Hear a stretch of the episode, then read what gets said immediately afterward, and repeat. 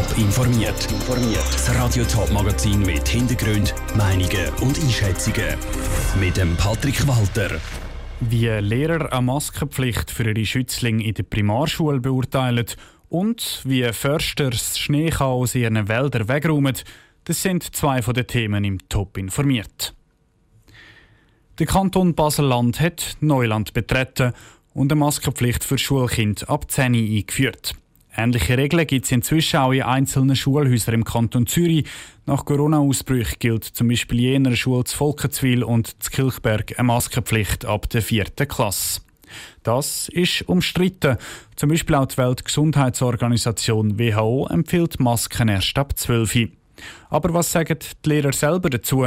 Sabrina Zwicker hat nachgefragt und unterschiedliche Antworten bekommen. Immer mehr Schulen berichten von Corona-Ausbrüchen, auch mit dem mutierten Virus. Darum hat jetzt auch der Kanton Basel-Land mit einer Maskenpflicht in den Schulen ab 10 reagiert. Der Lehrerverband vom Kanton St. Gallen haltet aber klar nichts von so einer Maskenpflicht. Für den Co-Präsident vom St. Galler Lehrerverband, Patrick Keller, ist eben genau das Altersproblem zehnjährige Kinder, die langen sich ins Gesicht, die äh, verrutschen die Masken. Dann muss man auch sehen, dass die Kinder spezielle Masken bräuchten, die auf ihre Kopfgrößen angepasst sind, dass die Masken nicht permanent verrutschen. Dann ist es auch so, dass die äh, untereinander den Abstand nicht einhalten, dass die auch in der Pause engen Kontakt haben. Da widerspricht der Präsident vom Lehrerverband vom Kanton Zürich aber. Das Masken richtig brauchen ist laut Christian Hugi auch für Zehnjährige gut möglich. Alles, was man noch nicht weiß, kann man lernen. Kinder sind besonders gut im Lehren und ich denke, sie können ja mit vielen anderen Sachen, die man muss anlegen muss, haben sie gelernt, wie man korrekt mit dem umgeht. Für den Co-Präsident vom Lehrerverband vom Kanton St. Gallen, Patrick Keller, ist eine Maske ab 10 aber auch aus psychologischer Sicht ein No-Go. Geht um Mimik, dass sie sich gegenseitig können am Gesicht ablesen können, wie es am Mitschüler am Gespänli geht. Dass auch die Lehrperson aus der Mimik kann etwas herauslesen kann. Das ist bei jüngeren Personen umso wichtiger als bei jüngeren Kindern. Aus diesen Gründen wäre es ihm auch lieber, dass die Schulen zutun würden, statt dass sie eine Maskenpflicht einführen. Dass viel Zwischenmenschliches verloren geht, sieht auch der Präsident vom Zürcher Lehrerinnen- und Lehrerverband Christian Hugi so. Aber es ist keine optimale Situation. Das hat sich auch niemand ausgelesen. Und ich denke, wir müssen jetzt einfach das Beste daraus machen. Und das Beste ist aus meiner Sicht dann für die Schulen und für die Schülerinnen und Schüler, wenn die Schulen eben offen bleiben können. Schlussendlich liegt die Regelung der Maskenpflicht aber in den Händen der Kantone und Gemeinden, nicht bei den Lehrern. Der Beitrag von Sabrina Zwicker. Der Präsident der Vereinigung der Kantonsärzte, Rudolf Hauri, hat sich an der heutigen Medienkonferenz vom Bundesamt für Gesundheit auch zum Thema der Masken bei jüngeren Kindern geäußert. Die Experten beobachten, wie die Maskenpflicht zu Basel-Land funktioniert, sehen bis jetzt aber noch keine Notwendigkeit für eine generelle Maskenpflicht ab 10. Der Kanton St. Gallen ist einer der letzten Kantone in der Region, der angefangen hat mit Impfen. Und anders als in anderen Kantonen, zum Beispiel Zürich, gibt es in St. Gallen bis jetzt keine Impfzentren. An einer Medienkonferenz hat die Kantonsregierung heute über den aktuellen Stand bei der Impfung informiert und darüber, wie die Strategie weiterentwickelt wird. Niki Stettler. Bis jetzt sind im Kanton St. Gallen gut 5200 Menschen mit dem Impfstoff von Pfizer und BioNTech gegen Corona geimpft. Zuerst sind Bewohner von Alters- und Pflegeheimen und das Personal, das dort arbeiten, in den Genuss der Impfung gekommen. Diese Woche haben sich dann auch andere hochbetagte Leute, die nicht in Heim wohnen, können impfen lassen.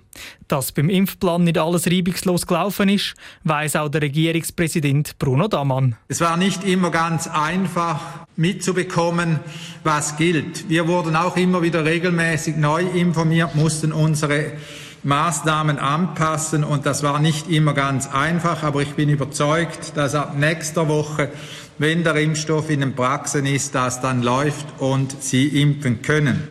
Der Kanton St. Gallen hat viel weniger Impfdosen bekommen, als das ursprünglich geplant wäre.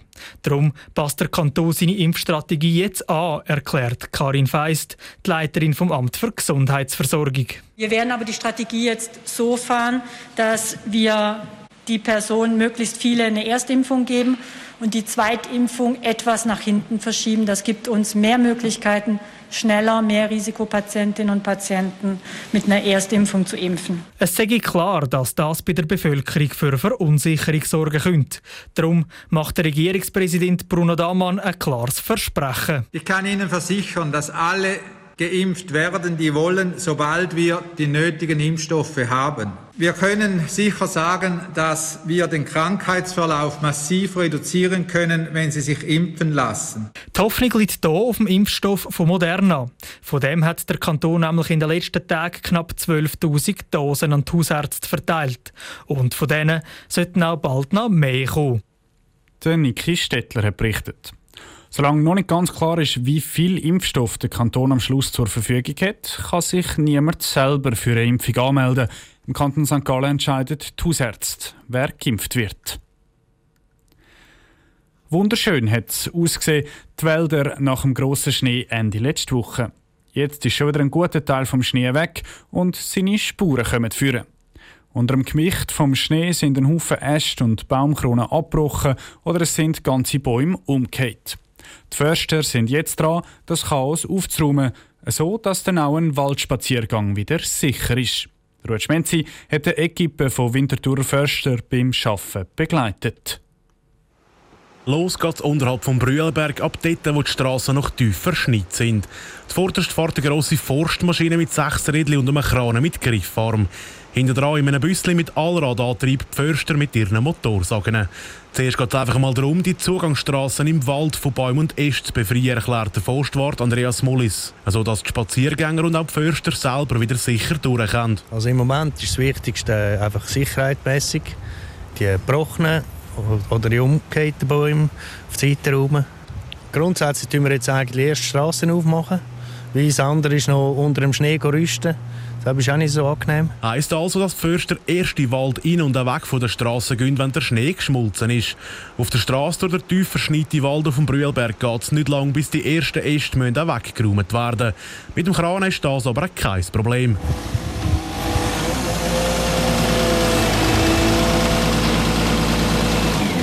Mehr Mühe haben die Förster selber. Ja, ist halt für die Autos zum Durchkommen. Ja, und auch zum Laufen ist mühsam. Und ja, zum Teil sieht man die Spannungen nicht so gut. Wobei jetzt besser, jetzt der Schnee geht langsam weg. Das heisst, dass die umgekippten Bäume verkantet sein und dann beim Versagen könnten fortspicken. Nach ein paar Zwischenstopps wegen Äst liegt dann auch einmal ein Baum mitten in der Straße. Das geht dann nicht mehr mit dem Kranen. Da müssen die Förster mit der Motorsage haben.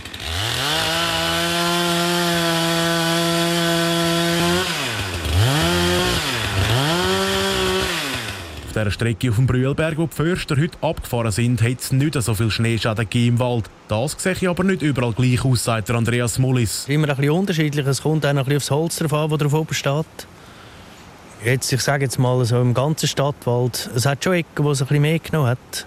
Es ist auch Baumarten abhängig und, und, und. Mit der Aufraumarbeit in den Winterthur-Wäldern wie auf dem Brühlberg sind die Förster von der Stadt noch mehrere Wochen beschäftigt. Der Schmenzi hat berichtet. Das Risiko, im Wald einem Ast getroffen zu werden, der runterfällt, ist also immer noch hoch. Die Stadt empfiehlt weiterhin, auf Waldspaziergänge zu verzichten. Der wirtschaftliche Schaden der ist in den Winterthurwäldern aber nicht so gross. Das, weil der Schnee vor allem die Bäume kaputt gemacht hat, die eh schon krank sind. Top informiert, auch als Podcast. Mehr Informationen gibt es auf toponline.ch.